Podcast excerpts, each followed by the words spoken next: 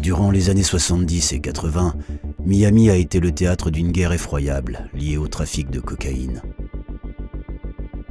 Plusieurs cartels de la drogue, principalement celui de Medellín, Colombie, ont semé la terreur dans les rues de cette ville, réputée aujourd'hui comme l'une des plus touristiques des États-Unis.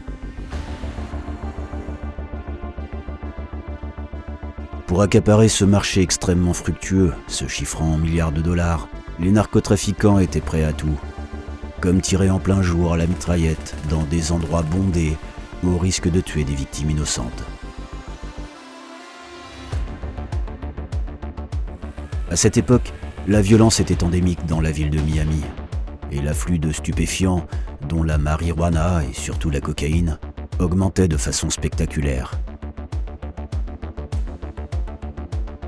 Pour vous dire, dans les années 80, Miami était reconnue comme la capitale mondiale de la drogue.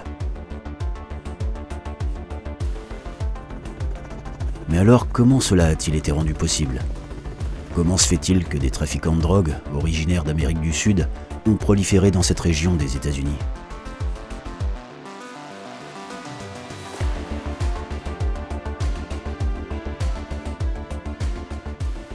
Dans cette vidéo, nous allons tenter d'y répondre. Pour cela, partons ensemble découvrir cette sombre partie de l'histoire américaine, à la fois violente et surréaliste, la guerre de la drogue à Miami dans les années 80.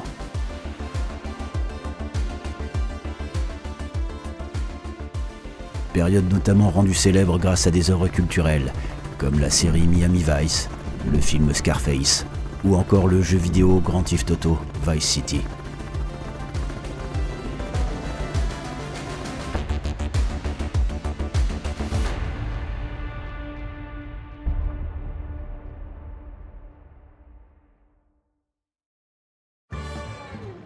L'histoire de la drogue à Miami, et en Floride d'une manière plus générale, remonte bien avant les années 70 et 80. En fait, les habitants de cette région ont dû faire face à des problèmes permanents liés au transport de marchandises illégales. En effet, en raison de sa situation géographique, la Floride, et plus précisément le sud de la Floride, a longtemps été attrayante à plusieurs égards à cheval sur le golfe du Mexique, l'océan Atlantique et le détroit de Floride, cet État a été, au fil du temps, un lieu stratégique, que ce soit pour le tourisme, l'agriculture ou le commerce. Son littoral, le plus long des États-Unis, a alors toujours été une porte ouverte pour les contrebandiers, qui voyaient là la plaque tournante parfaite pour leurs entreprises illégales. Le phénomène en question remontait à l'époque des pirates et des flibustiers. Mais dans cette vidéo, nous allons limiter notre coup d'œil historique au XXe siècle, en commençant par les années 20. Lors des années folles, pour être plus précis le 17 janvier 1920, un nouvel amendement entre de fait en vigueur aux États-Unis. Plus connu sous le nom de prohibition, son but est d'interdire toute forme de fabrication, de vente et de consommation d'alcool pour lutter contre les problèmes liés à l'alcoolisme dans le pays. Pendant plus de dix ans, les Américains étaient ainsi contraints de se passer de boissons alcoolisées. Évidemment, certains se sont affranchis de la règle, et un État en particulier a alors fait régulièrement preuve d'indiscipline à cet égard. La Floride. Là-bas, l'alcool était tellement en abondance que la région devenait un véritable paradis pour les bootleggers, le nom donné aux contrebandiers d'alcool durant la prohibition.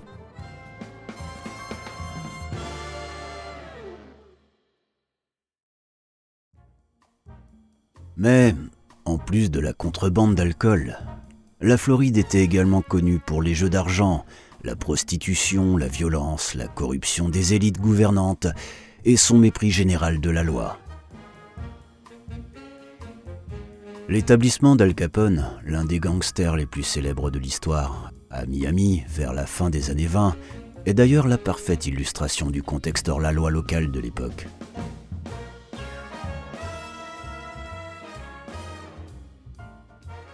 À l'apogée de la prohibition, nombreux étaient ainsi les bars clandestins qui célébraient le vice de la production, du transport et de la vente d'alcool.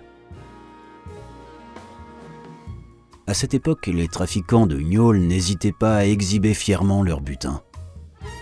Miami était quasiment considéré comme le Far West, un endroit où pouvait circuler illicitement une quantité importante de rhum et où de violentes fusillades éclataient régulièrement entre la police, les gangs et certaines bandes rivales.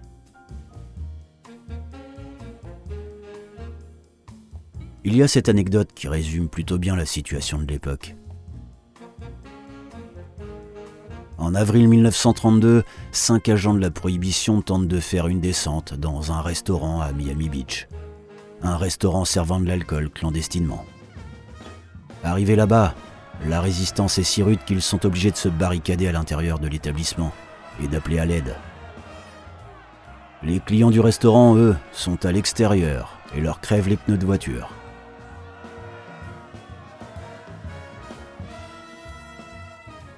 La prohibition devenait donc la période d'anarchie et de débauche la plus prolongée de l'histoire de Floride. En vérité, aucun État américain ne l'a aussi snobé que la Floride. Une marque de distinction qui allait dès lors présager les futures batailles contre le commerce de substances illégales.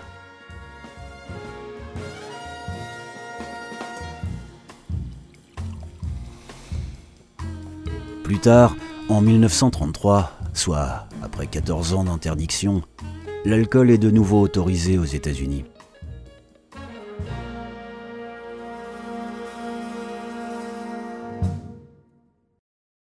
À cet instant, Al Capone est en prison et son empire criminel n'est plus aussi puissant qu'avant. Son influence sur le marché local de contrebande d'alcool, depuis son installation à Miami Beach en 1928, a été toutefois particulièrement notable. En s'établissant là-bas, Scarface a effectivement changé la façon dont le monde criminel voyait la Floride, ce qui a permis à d'autres gangsters de suivre la même voie. L'un d'entre eux était Meyer Lansky, une des grandes figures du crime organisé américain, associé notamment à Lucky Luciano qui a joué un rôle déterminant dans le développement du syndicat du crime, la mafia des mafias à l'époque. Son domaine de prédilection Le jeu. Lansky possédait en effet de nombreux casinos, situés par exemple à Los Angeles, aux Bahamas, à Cuba ou en Floride. Il est arrivé dans le sud de la Floride pendant le boom du jeu dans les années 30. Dans cette région, les affaires étaient alors très florissantes pour le mafieux, jusqu'au moment où il devenait trop risqué pour lui de continuer. La surveillance accrue du gouvernement dans cet État l'avait plus tard contraint à diversifier son business. Avec sa bande, il s'est donc tourné vers les courses de chevaux et les paris sportifs, toujours dans l'État de Floride. Puis il a traversé le golfe du Mexique vers la fin des années 40 et s'est rendu à Cuba, où il a été chaleureusement accueilli par Fulgencio Batista, le président cubain de l'époque.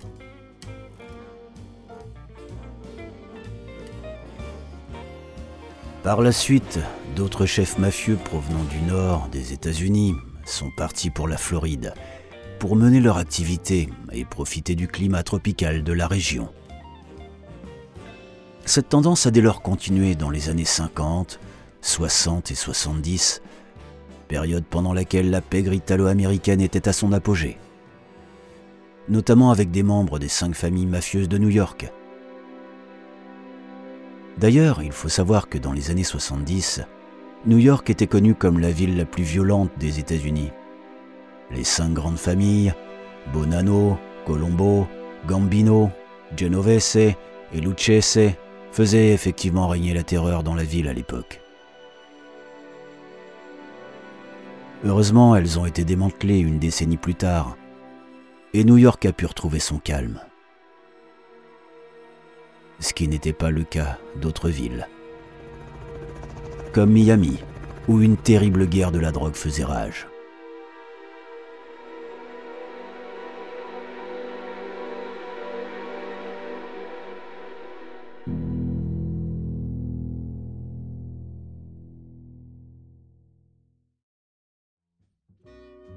Avant de devenir un théâtre de violence inouïe dans les années 80, Miami était un endroit très calme, où il était agréable de vivre. Avant les années 70, période pendant laquelle le trafic de drogue a commencé, la ville était alors plutôt pauvre. Les gratte-ciel, qui font aujourd'hui la beauté de Miami, n'existaient pas encore. Et le centre-ville était tout sauf dynamique. En fait, l'endroit était peuplé en grande partie de personnes âgées. Pourtant, en 1975, un événement allait tout changer.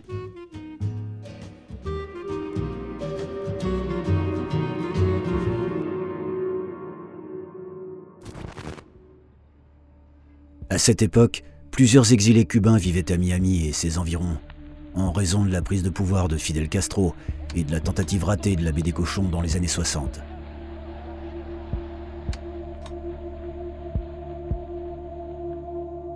Une grande majorité d'entre eux s'étaient ainsi lancés dans l'industrie de la pêche et gagnaient très bien sa vie. Sauf qu'en 1975, un incident fait tout basculer. À cette date-là, les autorités bahaméennes leur interdisent de pêcher la langouste dans les eaux du Bahamas. Les pêcheurs cubains, qui dépendaient principalement de ce crustacé pour vivre, se sont par conséquent retrouvés sans emploi du jour au lendemain. Pour subvenir à leurs besoins, nombreux se sont alors tournés vers le trafic de marijuana. Et c'est là que les problèmes de drogue ont commencé. Avec leurs bateaux de pêche, certains des réfugiés cubains ont joué le rôle d'intermédiaire dans le transport d'herbes en provenance d'Amérique latine.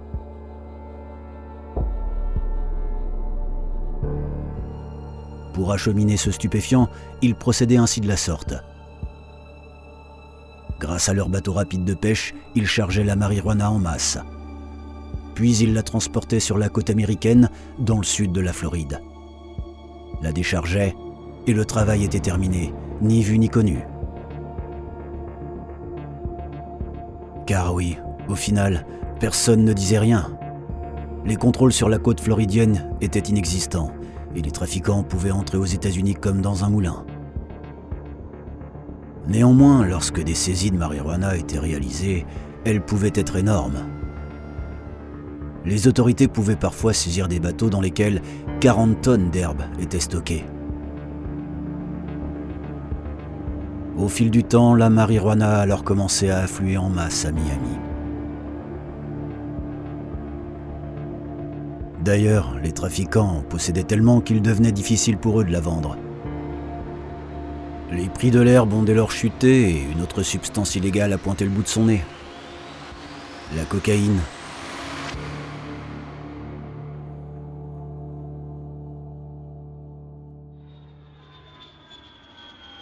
Au départ, la cocaïne était transportée en petite quantité, le plus souvent dans des valises. Cette drogue, largement plus chère que la marijuana, était celle qui allait déclencher la guerre de la drogue à Miami. Nous sommes dans les années 70 et les autorités locales doivent à cet instant faire face à deux types de trafic. Marijuana dans un premier temps, qu'ils arrivaient souvent à saisir en grande quantité, et la cocaïne, plus difficile à mettre la main dessus. La cocaïne provenait majoritairement de Colombie, plus précisément de Medellín, où plusieurs cartels de la drogue étaient implantés. Parmi eux se trouvait bien sûr celui de Pablo Escobar, mais aussi celui de Fabio Ochoa Restrepo, un trafiquant de cocaïne considéré à cette période comme l'un des plus puissants au monde. Une sorte de parrain du commerce de cocaïne en somme.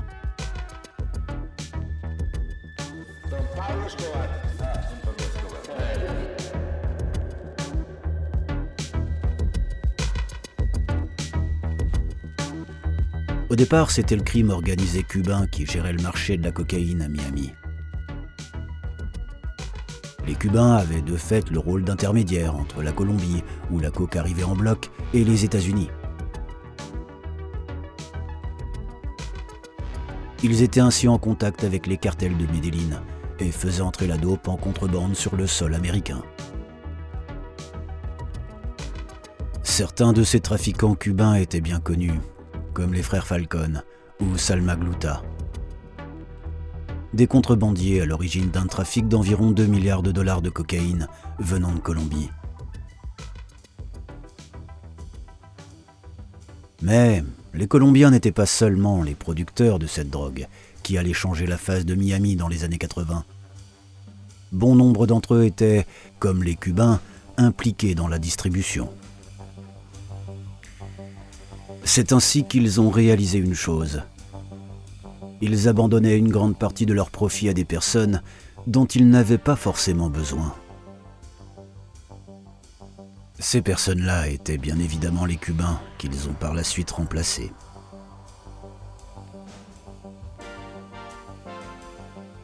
Cette prise de conscience a par conséquent permis aux narcotrafiquants colombiens d'émerger à Miami vers la fin des années 70. L'un des plus influents d'entre eux était Rafael Cardona Salazar, surnommé Rafa. Avec son ami et associé Max Melmerstein, un trafiquant d'origine américaine, ils ont tous les deux trafiqué de la drogue à Miami pour le compte des narcos colombiens. Rafa était considéré comme un membre clé du cartel de Medellín. Durant sa carrière de narcotrafiquant, c'est-à-dire dans les années 70 et 80, il aurait été le responsable du raffinement et de l'expédition de la plupart de la cocaïne consommée aux États-Unis. Chaque kilo de coke qui arrivait sur le territoire américain était contrôlé par Rafa. Max Mermelstein travaillait pour lui. Les deux étaient, comme dit, de très bons amis. Ensemble, ils ont ainsi collaboré avec les narcotrafiquants de Colombie dans le but de transporter la cocaïne en masse vers les États-Unis. Parmi leurs partenaires de business, il y avait bien sûr Pablo Escobar, les frères Ochoa, Gonzalo Rodriguez Gacha ou encore Carlos Leder.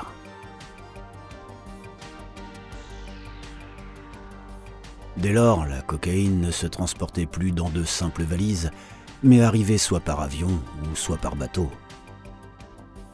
Plus les quantités augmentaient, et plus les autorités américaines étaient débordées.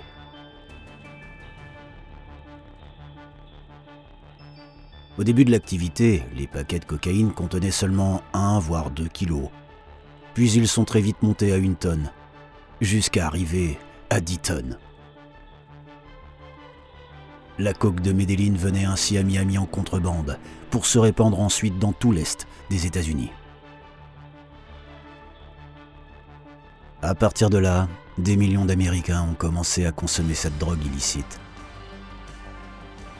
La cocaïne était à la mode et la demande devenait insatiable.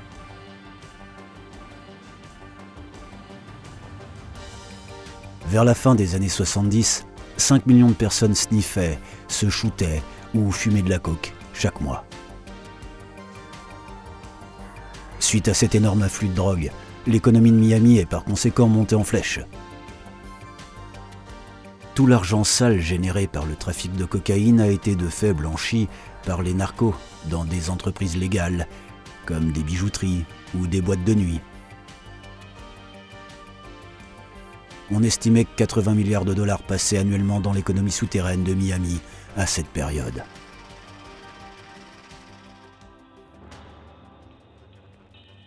La vie nocturne de Miami a également connu un vrai boom. Les nightclubs, issus du trafic de drogue, avaient pignon sur rue. Et les narcotrafiquants en profitaient alors pour exhiber leurs Rolex, leurs bagues en diamant ou leurs bouteilles d'alcool à prix exorbitant. Les narcos s'enrichissaient et pouvaient parfois avoir 50 000, voire 100 000 dollars en poche. L'un de ces clubs les plus populaires à l'époque était le Mutiny. Surnommé l'hôtel Scarface, il accueillait presque exclusivement des trafiquants de drogue, qui se rencontraient en général pour faire affaire. Le mutiny était un haut lieu de la criminalité. Mais cela n'a pas empêché des célébrités d'y venir.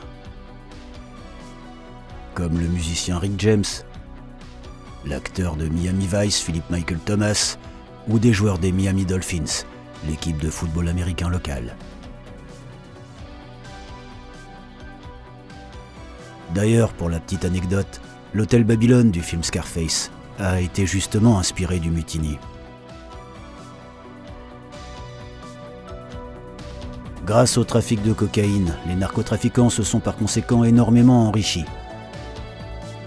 Ce qui leur a permis d'acheter d'innombrables biens de luxe, comme des voitures, des Rolex, des villas et d'innombrables biens immobiliers. Tout cela a bien évidemment été rendu possible grâce à la corruption de la police et du système judiciaire.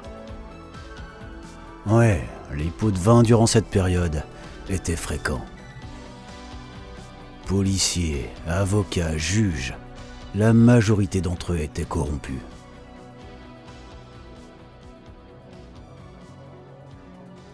Puis est survenu un drame qui allait faire tomber Miami dans la violence la plus extrême.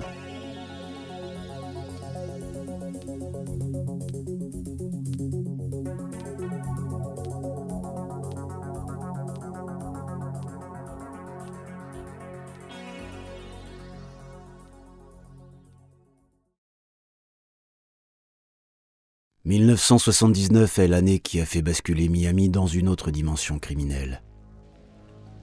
En plus du trafic de drogue, la ville devait maintenant faire face à un autre type de criminalité. Les meurtres. En effet, vers la fin des années 70, Miami a vu son taux d'homicide augmenter drastiquement. De multiples cadavres, la plupart du temps de jeunes hispaniques, sont retrouvés par la police dans la commune et ses environs. Ces meurtres, étroitement liés au trafic de drogue, vont alors être le point de départ d'une terrible guerre entre les narcos de différents cartels. Tout commence le 11 juillet 1979, au centre commercial de Deadland à Miami.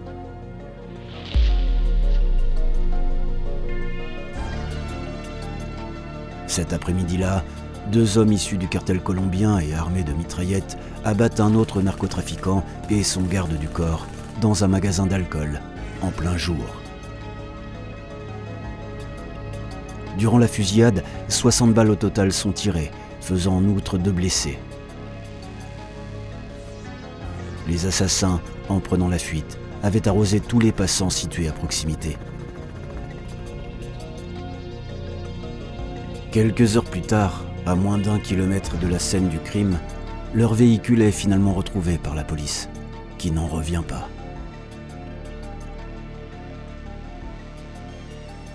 Les criminels avaient laissé derrière eux un véritable char de guerre.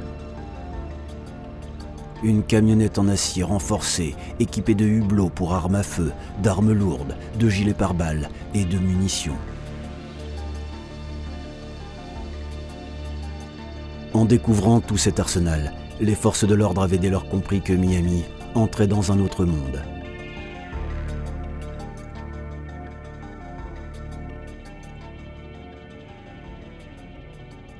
Les narcotrafiquants étaient largement mieux armés que la police métropolitaine de Miami et commençaient à faire de la ville leur terrain de jeu.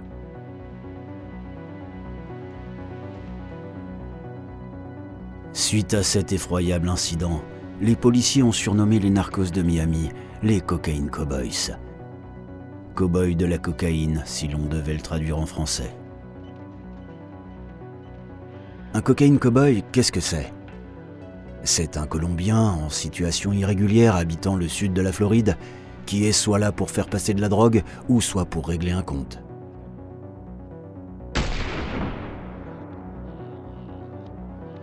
Ainsi, après avoir fait l'objet d'une couverture médiatique nationale, la fusillade de Deadland marquait le début de la guerre de la drogue en Floride du Sud.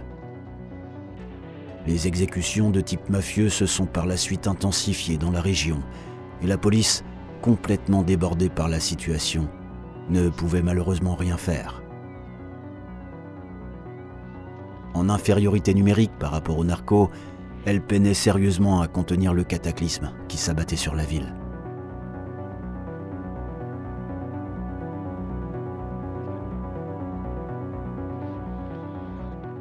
Pendant que le cartel de Medellin consolidait son contrôle sur le commerce de la drogue dans la région, le rythme des meurtres, lui, s'accélérait. La cocaïne était un business violent car il rapportait gros. En fait, il suffisait qu'un trafiquant de drogue soupçonne un autre de l'arnaquer pour que l'histoire se termine en bain de sang.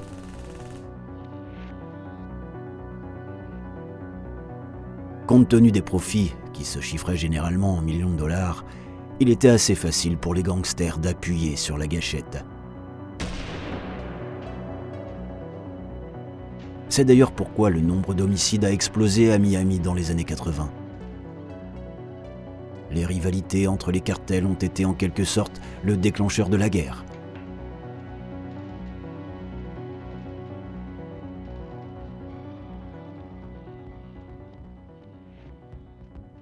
D'ailleurs, un des cartels dominait le marché plus que les autres.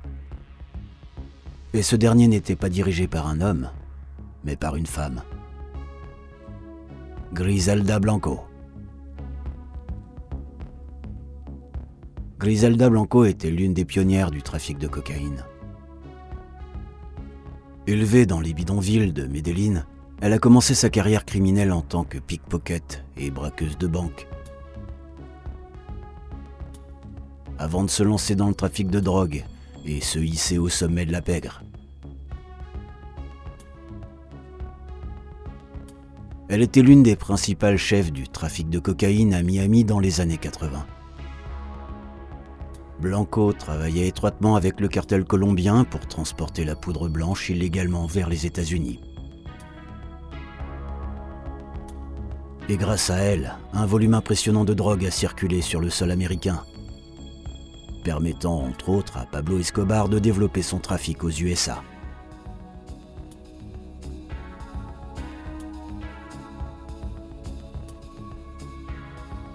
Griselda Blanco a été donc la principale architecte du commerce de cocaïne entre l'Amérique du Sud et Miami. Son arrivée en Floride a été d'ailleurs le catalyseur de la guerre de la drogue.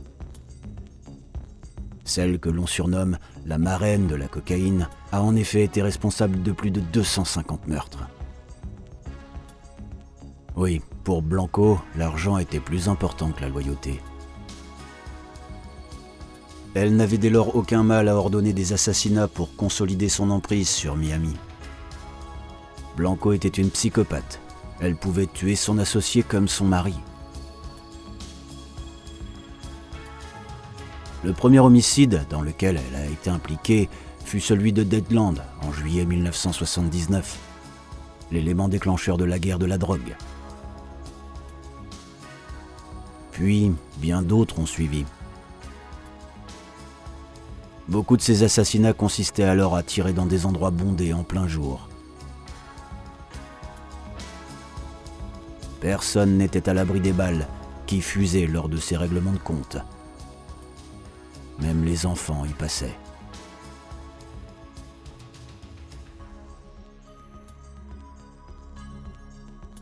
En fait, ces tueurs à gages et les exécuteurs des cartels en général ne se souciaient guère des victimes innocentes.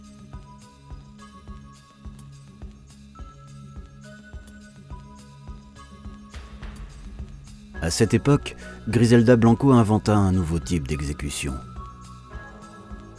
l'assassinat à moto.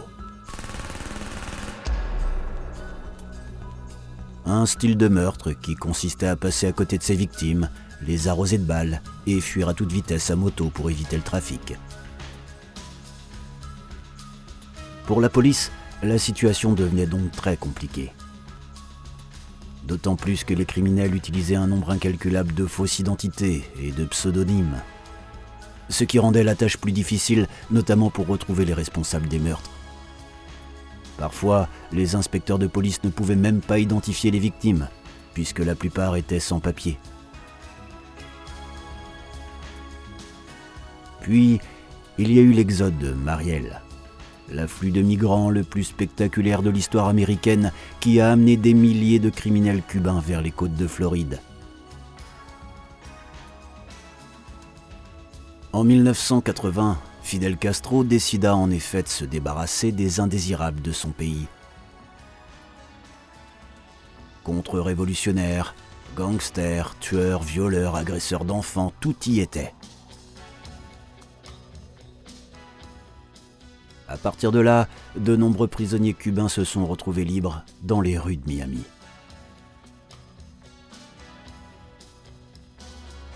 En plus des narcotrafiquants, la ville devait donc faire face à un nouveau problème. La venue des criminels les plus impitoyables de Cuba. Ouais, la situation ne faisait qu'empirer.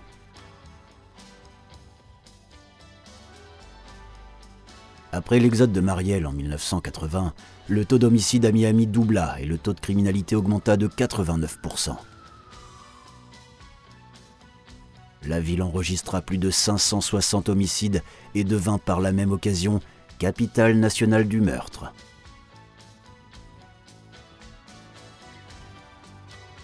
Plus le temps passait et plus les cadavres s'amoncelaient dans les morgues. Les autorités débordées ont dès lors été obligées de louer des camions remorques réfrigérés pour stocker le surplus de corps. Pour beaucoup, la situation devenait par conséquent insoutenable. D'abord pour la police, complètement dépassée par les événements. Car en plus d'être en sous-effectif, elle ne possédait pas d'armes lourdes, contrairement aux narcos. Et manquait cruellement de moyens financiers pour contre-attaquer.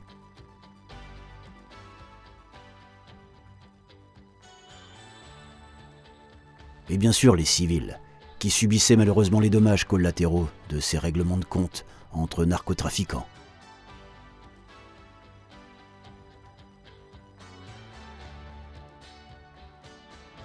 Certains habitants de Miami ont alors commencé à s'armer et à riposter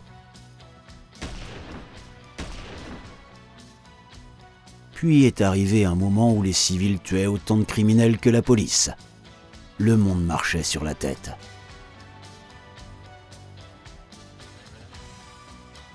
Dès lors, le seul fait de circuler dans les rues de Miami devenait dangereux, et personne ne semblait avoir la solution pour contrer ce fléau. Jusqu'au jour où le gouvernement a commencé à s'en mêler. I think this is one of the gravest problems facing us internally in the United States.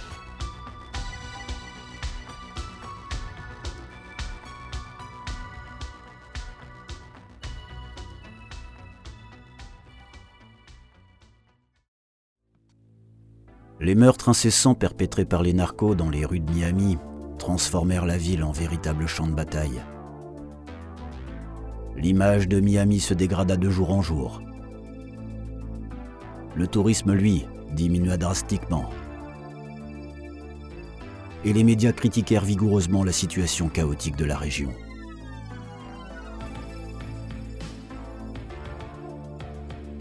Pourtant, une lueur d'espoir va naître lorsqu'une unité spéciale nommée Centac 26 se crée.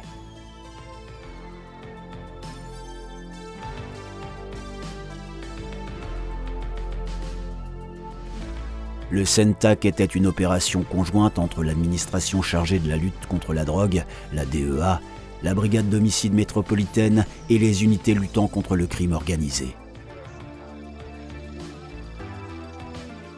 Son objectif? Se débarrasser des criminels responsables de la vague d'homicides qui frappe Miami depuis la fin des années 70.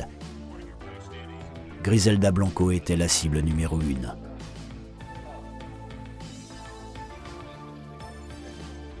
D'une manière plus générale, elle est formée pour combattre la gangrène narcotrafiquant dans les rues de la ville. Pour ce faire, les agents du CENTAC se sont d'abord mieux équipés que les narcos. Habituellement, les tueurs des cartels avaient toujours un ascendant sur les policiers lors des confrontations armées. Leur arme favorite, le Mac 10, mitraillette pouvant tirer jusqu'à 16 balles par seconde, surpassait largement les simples pistolets des forces de l'ordre.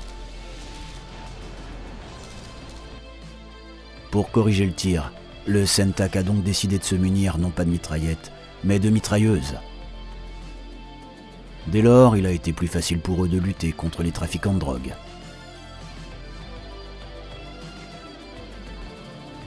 La preuve, grâce aux interventions du Sentak, de nombreux narcos se sont fait arrêter.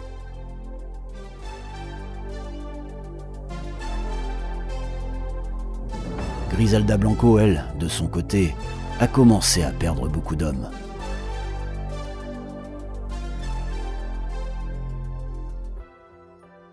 Puis le gouvernement est entré dans la partie, et l'empire de la marraine de la cocaïne s'est effondré comme un château de cartes.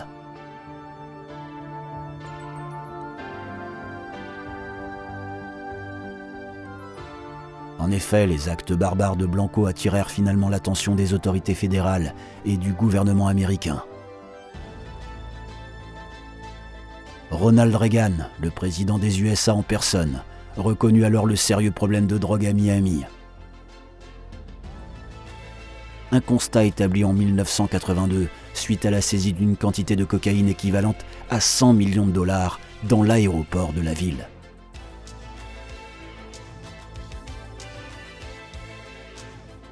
Dans la foulée de cette énorme saisie, un groupe de travail nommé le South Florida Drug Task Force a été donc créé.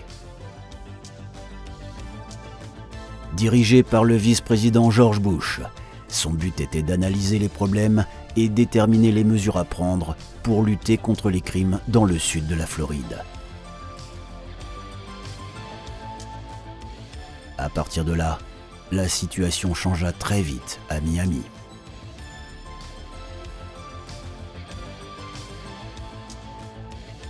À cette période, tout le monde en avait marre, que ce soit les habitants de la ville ou le gouvernement. La situation devenait critique et il était impératif de lutter contre le fléau de la drogue. De ce fait, les autorités gouvernementales ont décidé d'employer les grands moyens, en amenant la cavalerie à Miami. Des forces opérationnelles sont venues en renfort, des troupes de l'État ont commencé à patrouiller dans les rues de la ville. La marine prêta deux de ses avions radars pour lutter contre le trafic de drogue.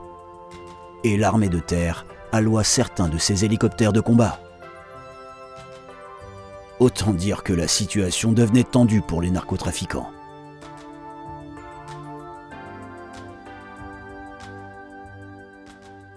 C'est d'ailleurs ce qui a poussé Griselda Blanco, la marraine de la cocaïne, à partir en 1984 pour la Californie.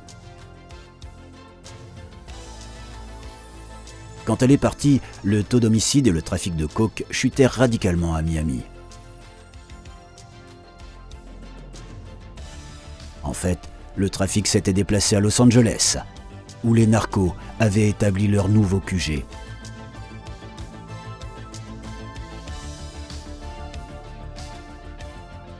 De là, le sud de la Floride commença à retrouver son calme. Tous les grands noms impliqués dans le trafic de drogue à Miami furent arrêtés les uns après les autres, comme Max Mermelstein, qui deviendra plus tard un formateur pour le gouvernement, George Rivi Ayala, un tueur à gages redoutable, travaillant pour le compte de Griselda Blanco, Mickey Monday, un contrebandier américain à qui l'on doit le transport de plus de 38 tonnes de cocaïne de la Colombie vers les États-Unis, John Roberts, un autre trafiquant de drogue américain notoire ayant distribué pour plus de 2 milliards de dollars de cocaïne pour le cartel de Medellin. Il deviendra lui aussi un informateur. Et enfin, Griselda Blanco, baronne de la drogue la plus éminente de Miami dans les années 80.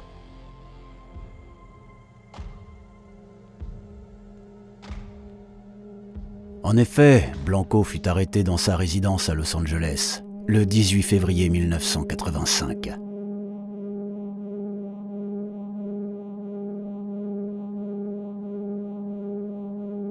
Elle resta en prison jusqu'en 2004. Puis fut expulsée des États-Unis vers la Colombie, son pays natal.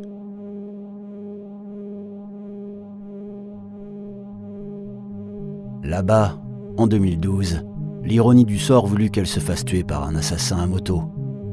le mode d'exécution dont elle était à l'origine.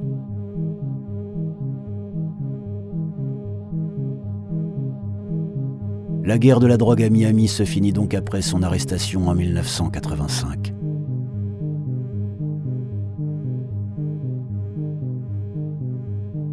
Le sud de la Floride était enfin débarrassé de la violence et de la vermine narcotrafiquante.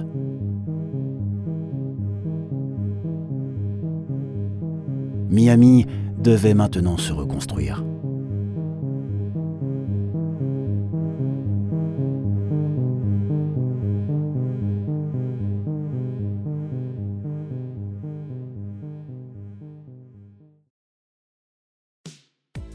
Après cette ère de violence, Miami retrouva un mode de vie plus paisible.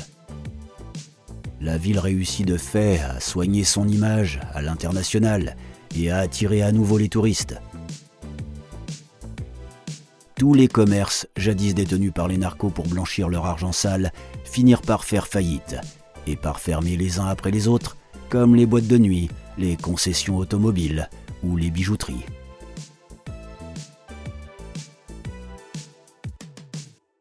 De nouvelles opportunités se sont ainsi créées pour les investisseurs et l'économie de Miami est repartie de plus belle.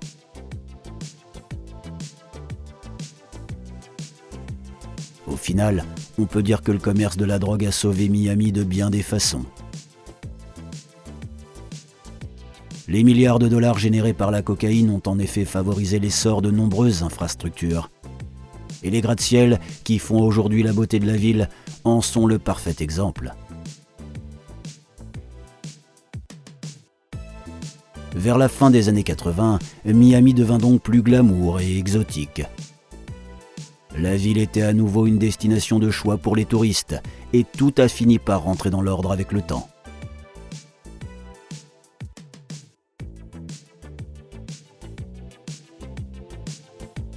Enfin, du moins en apparence, car le trafic de drogue était toujours présent dans la région. Certes, la violence avait drastiquement diminué, mais la cocaïne circulait encore.